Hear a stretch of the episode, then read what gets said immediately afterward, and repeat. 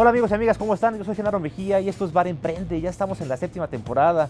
Hemos pasado dos años, casi dos años de pandemia y no hemos parado porque este bar, acuérdense, nunca cierra. Esta temporada se llama Héroes Cotidianos para un Mundo Mejor y estamos en Onomura, un lugar de alta cocina japonesa donde se la pueden pasar increíble con buena música, con buen ambiente, con buenos tragos, sake, etcétera, ya saben.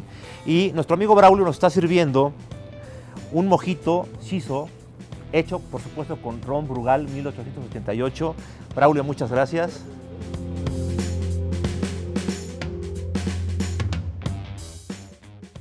Hola, soy Mauricio Cabrera, fundador de Storybaker, y te invito a que crees contenido no por la fama, no por la viralidad, sino porque con el tiempo vas a descubrir que si creas contenido estás documentando lo que piensas y lo que aprendes. Y al pasar por ese proceso, ese conocimiento, ese concepto se hará, se convertirá en parte de tu acervo. Pruébalo y verás que funciona. Mauricio, quiero empezar contigo, que nos platiques un poquito más de ti, de quién eres, de toda tu trayectoria, porque como decía al principio, eres un animal raro un periodista que además es un hombre de negocios. Cuéntame qué pasó.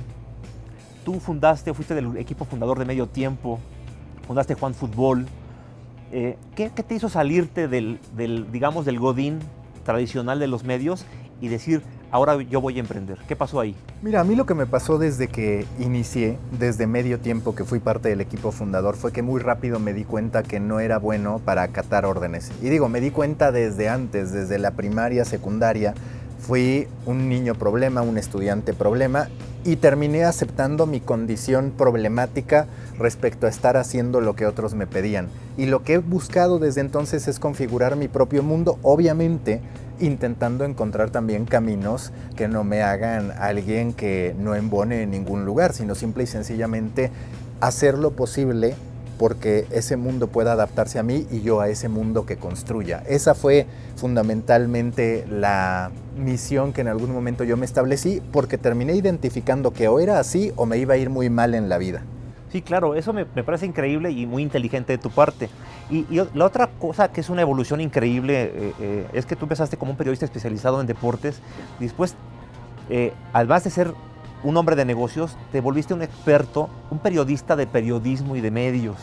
Yo creo que en México, seguramente en la TAM, eres el principal especialista que escribe, habla y tiene un podcast hablando de los medios, de las redes sociales y de la evolución.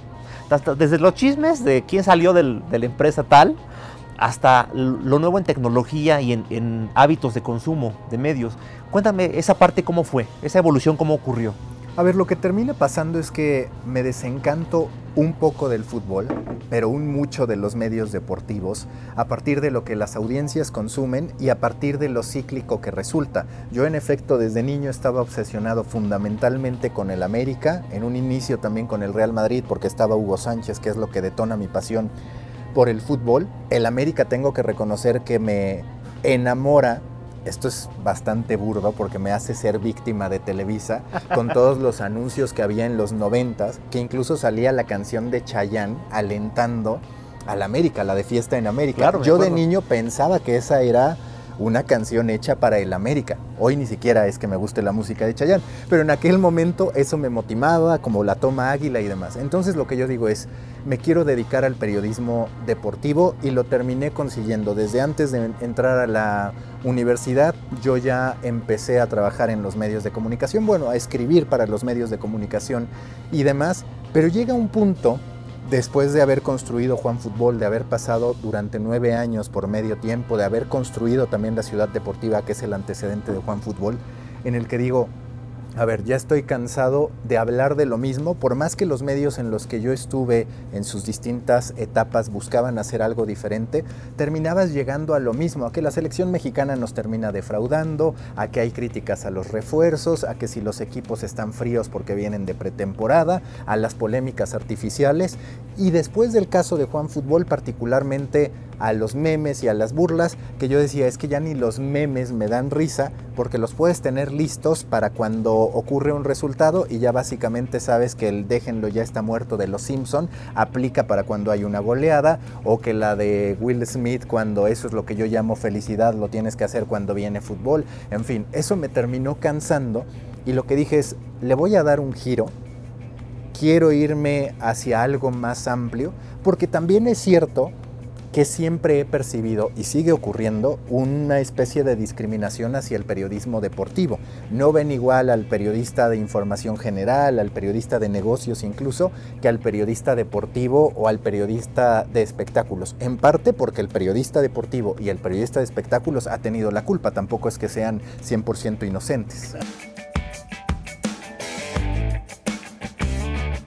Me encanta lo que haces porque ahí viene el nacimiento de Story Baker Cuéntanos un poquito qué, qué haces con Story Baker, qué historias cuentas, tu podcast, el newsletter que, que, yo soy fan, lo leo diario, es el único que leo diario, lo debo de confesar amigos, tengo poco tiempo, pero sí, sí le dedico algunos minutos diarios a leer, a leer el newsletter.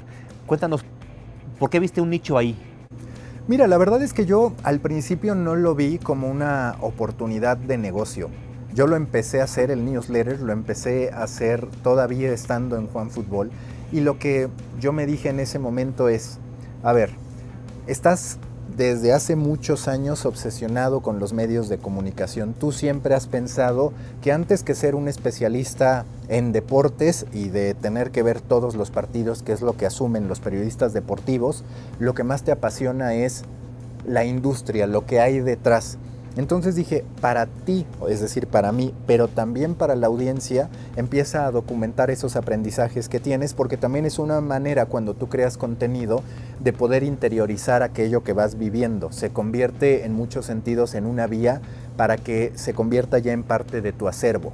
Empecé haciéndolo así, en algún momento decido salir de Juan Fútbol porque se había desgastado mi relación con el deporte, mi relación con los medios deportivos y también diría que en cierto modo mi relación con quienes habían sido mis socios y compañeros durante muchísimo tiempo y lo que yo digo es ya no encajo necesariamente en el giro que le estamos dando a las cosas. Hoy todavía tengo acciones de, Juan Fútbol y demás, pero en la realidad no estoy en la operación y decido que lo que sigue para mí es poder dedicarme a Storybaker y ver qué termina ocurriendo. Yo ya veía que la apuesta por los nichos estaba bastante marcada y ha ido evolucionando porque empecé como un medio de medios y sigue siendo lo que mejor se escucha, eso me gusta mucho, pero por el otro lado sobre todo me interesa cubrir la industria de los contenidos, porque hoy medios de comunicación en realidad habemos tantas como seres humanos. Mauricio, eh, uno de los temas que te encanta es el Creator Economy. Cuéntanos un poquito ¿A qué te refieres con esto? Tiene que ver con lo que estabas platicando de, de que todos somos ahora pues, un, medios de comunicación, ¿no? Sí, date cuenta la evolución. Hace años, sobre todo cuando se da el ataque a las Torres Gemelas, empezamos a hablar del periodismo ciudadano, porque resultó que muchas personas habían grabado escenas de esos momentos en los que los aviones impactaban y el posterior colapso de las Torres Gemelas, y entonces hablamos del periodismo ciudadano. Después dejamos de hablar del periodismo ciudadano porque asumimos que todos de algún modo tenemos la posibilidad de grabar algo con cierto valor periodístico por el simple hecho de estar ahí y tener un smartphone a la mano. Lo mismo está pasando con los creadores de contenido. Antes la creación de contenido básicamente se limitaba o estaba condicionada a que tú tuvieras una plataforma para poderlo hacer. Entiéndase, estuvieras en un medio de comunicación. Eso se termina quebrando gracias a las redes sociales y lo que ahora se estima es que en los próximos 10 años el total de la población con acceso a dispositivos tecnológicos va a ser creadora de contenido. La Creator Economy a qué refiere? Refiere básicamente a que todos los creadores de contenido tengan posibilidades de vivir de su obra. Y por supuesto, eso provoca una gran crisis para los medios de comunicación que antes tenían la exclusividad para poder informar, para poder crear este tipo de contenido e historias, y ahora la tienen que compartir con creadores que se construyen de una manera mucho más empática, porque la comunicación es de persona a persona, como tú y como yo, y nunca va a ser lo mismo que si me pusieran el logo de Televisa, de Expansión o el que fuera, y yo intentara platicar con ese logo. Esa lógica termina siendo muy débil ante el contacto persona a persona. Y esta temporada que, quiere hablar de héroes, de héroes cotidianos, porque se nos olvida, ya para mí, eh, detrás de cada persona, así haga lo que haga, hay un héroe, un héroe que siempre se levanta de, de las crisis. Me gustaría que me dijeras, cuando eras niño, ¿cuál fue tu primer superhéroe? ¿A quién admirabas y por qué?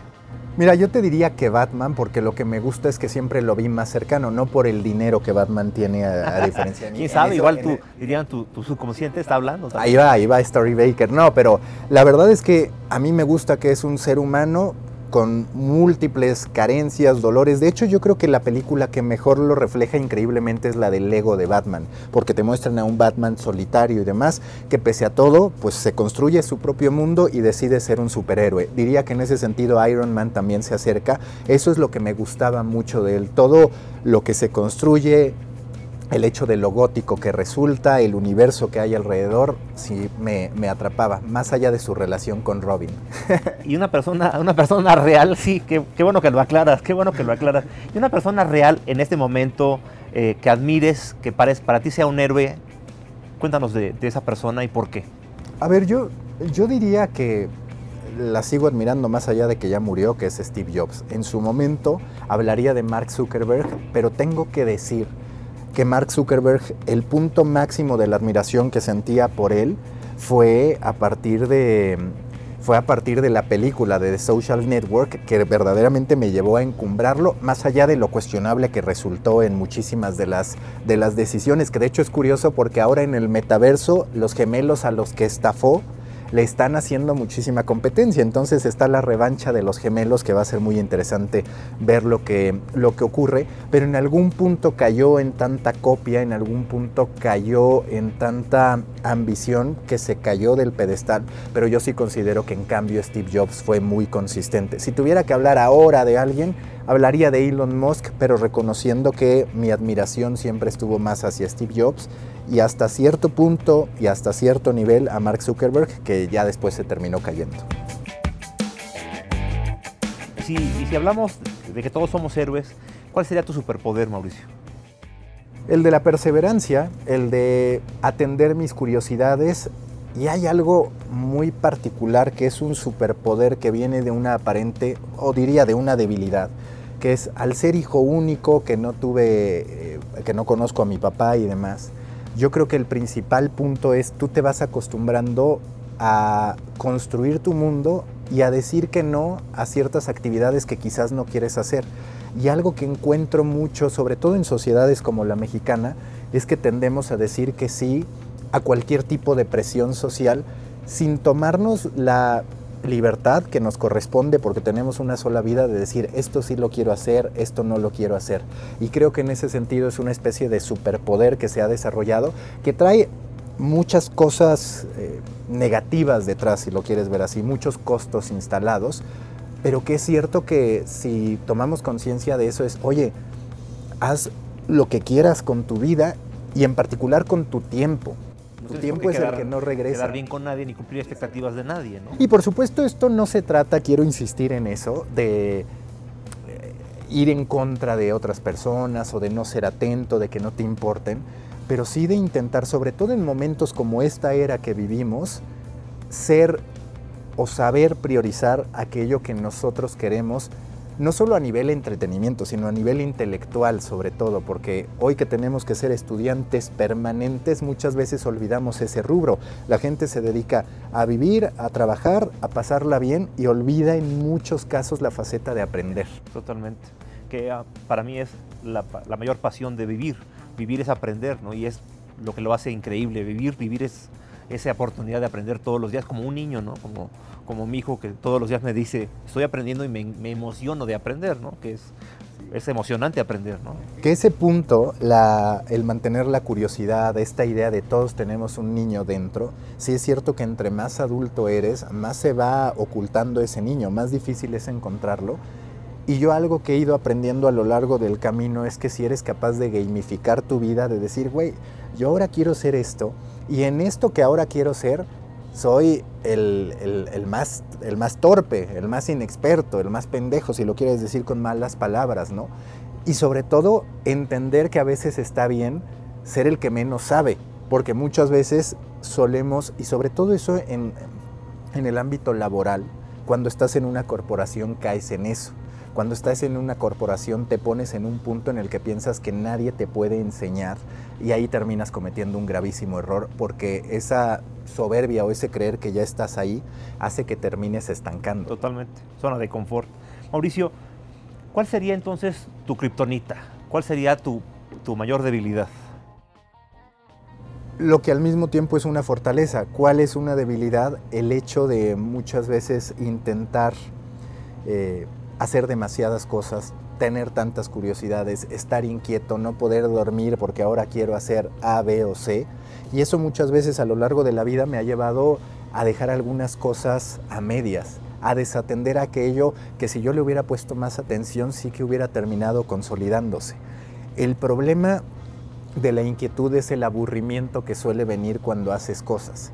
Y si ese aburrimiento tú no lo logras dominar y reconocer que sin duda debe haber momentos que no siempre sean a la alza, pero que son necesarios para seguir escribiendo tu historia, es muy fácil, haciendo una analogía, pues ir levantando, ir quitando piezas del yenga, pero de repente tirarlo nada más porque ya no te interesa y con el tiempo te terminas dando cuenta que es un error, que no tienes que destruir aquello que tú has ido cuidando y que has ido logrando sortear. La verdad es que esa es una debilidad que todavía tengo, porque siempre lo nuevo termina resultando más atractivo que lo que ya está.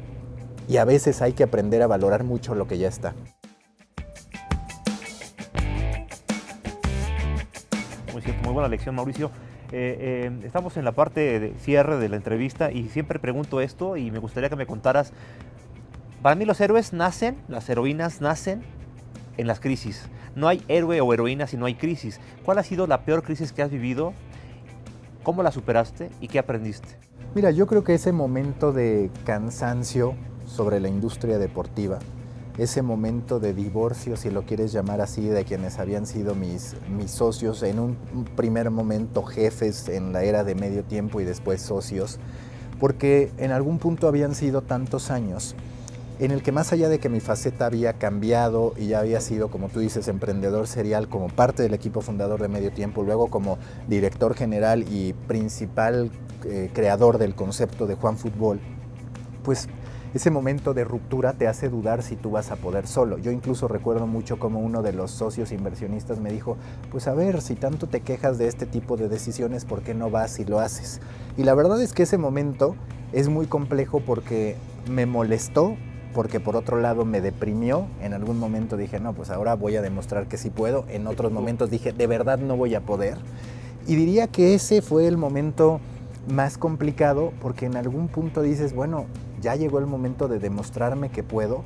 Y aún así, cuando sientes que puedes, está el otro punto, que es no creértela lo suficiente, darte cuenta, sobre todo en el mundo actual, sobre todo ante la competencia extrema en la que hoy vivimos, que ya no podemos descansar, que ya la vida no es ascendente, que es como antes ocurría. Tú estabas en una organización, subías, subías, subías, se asumía que tu valor era equivalente, era directamente proporcional a la edad que tenías. Eso no aplica más. Ahora tenemos que estar trabajando y preparándonos siempre y esa es la parte más compleja. Pero también divertida, ¿no? Pues al final creo que nos termina dando vida a quienes ya no somos tan jóvenes, porque sin duda eh, antes me parece que envejecías más rápido por el hecho de sentir que ya habías recorrido tu camino y muchas veces tomábamos decisiones en ese sentido de bueno ya lo laboral ya está, ahora qué más le puedo sumar a mi vida porque ya no hay muchas inquietudes intelectuales cuando menos que yo vaya a proyectar como negocio o que tengan que ver con mi desarrollo profesional. Muchas de las actividades intelectuales ya se reducían más a cuestiones de gusto, de bueno yo quiero leer esto porque me interesa, que también tiene su componente de relevancia, pero se perdía toda esta parte que era mantener la inquietud y mantener la atención por la curiosidad. Mauricio, para dejarle un, un how-to poderoso a, nuestro, a nuestros amigos, tres, cuatro, cinco características que debería tener hoy un héroe cotidiano para construir un mundo mejor. La primera me parece que es hacer no solo cuando estás motivado, sino cuando no tienes ganas de hacer. Porque esa es la parte más compleja. Ese, es el filtro que separa a los que logran hacer de los que no. No es muchas veces la capacidad, no es muchas veces la inteligencia, es más bien atreverte a estar en momentos complicados y que esas veces que no te quieres parar al gimnasio, que esas veces que no quieres ponerte a escribir, que esas veces que quieres romper con algo que ya es un hábito, te digas que más vale la pena que si lo hagas. Esa es la primera. La segunda es saber identificar muy bien cuál es tu propósito en la vida, en el trabajo en el que estás y demás. Muchas veces participamos en una serie de actividades en las que ni siquiera conocemos qué es lo que queremos, en la que ni siquiera conocemos, por ejemplo, para qué me contrató esta empresa. Si tú solito te reduces al nivel de, por ejemplo, un empleado, pues eso vas a hacer siempre, porque tú estás actuando de ese modo, te estás comprando ese rol en vez de proponer. Y el tercer punto, a mí me parece que es construir una solidez que te haga creer en ti, pero sin que eso sea soberbia. Es decir, creer en ti respecto a que, eres, a que es posible que alcances lo que quieres, pero por el otro lado, dudar de ti en términos de que nunca es suficiente, de que siempre puede haber alguien mejor, en términos de que has de prepararte a diario. Yo diría que esas tres son las características que yo vería en los héroes cotidianos, que yo lo eh, califico mucho como humano de alto rendimiento. Así como hay un atleta de alto rendimiento, te diría que mi obsesión actual es cómo le hago para ser un humano de alto rendimiento. E insisto, no desde la presunción, sino desde la satisfacción personal de decir, güey, quiero tener fiestas, sí, quiero tener familia, sí, quiero tener perros, sí, quiero tal, tal, tal, tal, y que puedas hacer todo y sentirte bien. Yo creo que ese es el gran desafío, el peak performance, como le llaman, el desempeño alto, y en eso es en lo que intento trabajar. A veces lo logro, otras no, pero digamos que voy intentando encontrar la fórmula un mensaje inspirador que nos puedas dejar, eh, eh, algo, una visión de futuro, un futuro que pueda ser inspirador, que pueda ser un poco también tu guía, el mundo que te imaginarías que, ocurriera, ¿no? un mundo que siempre, por lo menos yo siempre quiero que sea mejor de lo que es ahora. Mira, yo no sé, no sé si voy a ser tan optimista, yo no sé si el mundo físico va a terminar mejorando a estas alturas. Sí creo que el mundo virtual, que para muchos será triste, nos va a ofrecer nuevas oportunidades. Y eso es lo positivo si tú te das cuenta de las redes sociales, hablando de lo digital. Cada surgimiento de tendencias tecnológicas representa nuevas oportunidades para que hagamos algo con nuestra vida. Si posiblemente no triunfaste en cierto ecosistema, en cierto entorno, pero llega digital y tú dices, ¿sabes qué? Que voy a empezar a hacer videos en YouTube. Pues eso te puede cambiar la vida a ti. Y ahora que hablamos del metaverso, lo cierto es que las personas, la humanidad, va a poder cambiar cuando menos su entorno y a sí misma a través de su existencia virtual. Y eso nos puede dar miedo, pero es también positivo porque representa una nueva oportunidad. Además, una nueva oportunidad en la que se van a ver reflejadas muchas de las batallas sociales que libramos. Por ejemplo, el que no importe el género que somos, el que no importe si tenemos dinero o no, el que no importe cómo nos vemos o no, el que no importe nuestras preferencias sexuales. Eso de Batman y Robin, nada más era una simple, era una simple broma. Pero a través de un avatar vamos a estar en un caso en el que quizás tú puedas ser un dinosaurio y seas contratado por una gran empresa. Y ese es un futuro que en muchos sentidos presenta mejores alternativas para todos. Entre más incluyentes seamos, vamos a tener un mejor futuro. Mauricio, ha sido un placer platicar contigo. Muchas gracias. No, gracias a ti, Genaro. Amigos y amigas, esto fue otro episodio de Bar Emprende, séptima temporada, Héroes Cotidianos para un Mundo Mejor. Y platicamos con Mauricio, ya saben, vamos a buscar todos ser un poquito estos humanos eh, este, de alto rendimiento. de alto rendimiento, humanos excelentes, cada día mejores. Eso siempre nos va a llevar, sin duda, a un lugar mejor. Amigos, salud. Mauricio, salud. Nos escuchamos el próximo martes en este bar que nunca cierra. Bar Emprende es una producción original de Tatu Media y Genaro Mejía.